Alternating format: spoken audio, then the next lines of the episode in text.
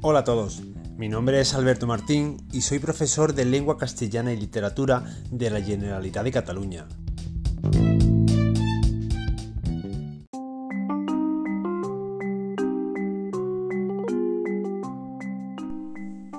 Actualmente nos enfrentamos a un gran proceso de transformación a nivel global que evidentemente también incluye al sector de la educación.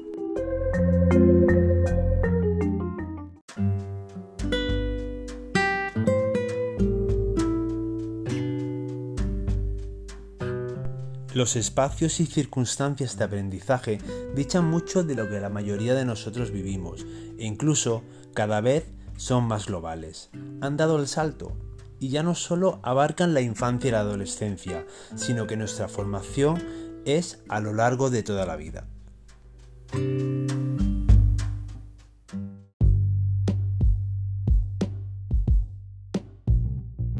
Las metodologías y herramientas que utilizamos han evolucionado en paralelo, convirtiendo la educación en más autónoma y completa.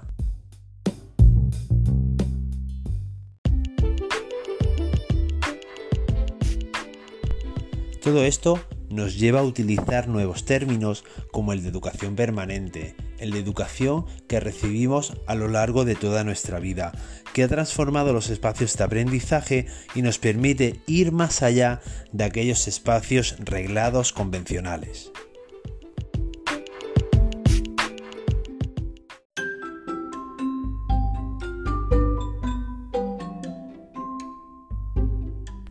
¿Y qué decir de la evolución de todos los diferentes actores que intervienen dentro del proceso educativo? Ahora el aprendiz es protagonista y decide sobre su propio futuro, mientras que el docente ha transformado su papel hacia un elemento más de guía y de acompañamiento, siendo también un aprendiz más dentro del sistema, asumiendo nuevas competencias.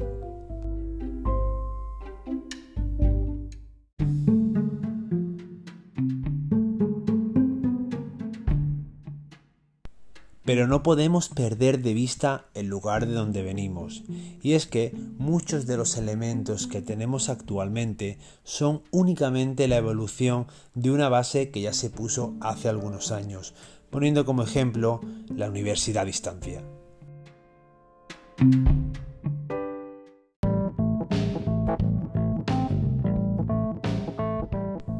¿Qué características podemos destacar del e-learning? Hablemos de cuatro. En primer lugar, la independencia espaciotemporal, que nos permitirá formarnos en cualquier lugar y en cualquier momento. En segundo lugar, la diversidad metodológica, no solo para los estudiantes, sino también para los docentes. En tercer lugar, la globalización de los aprendices y también de los docentes, que nos permitirá estar en contacto con gente muy diversa. Y por último, la flexibilidad y la versatilidad de los contenidos, que siempre están en evolución.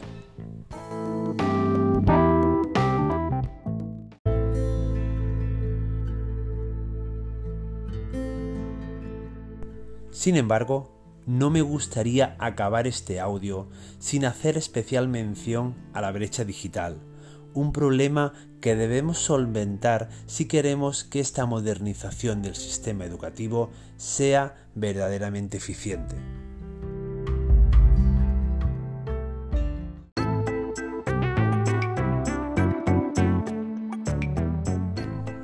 Muchísimas gracias a todos por vuestra atención. Espero que este podcast os haya gustado y os haya sido útil. Estamos en contacto.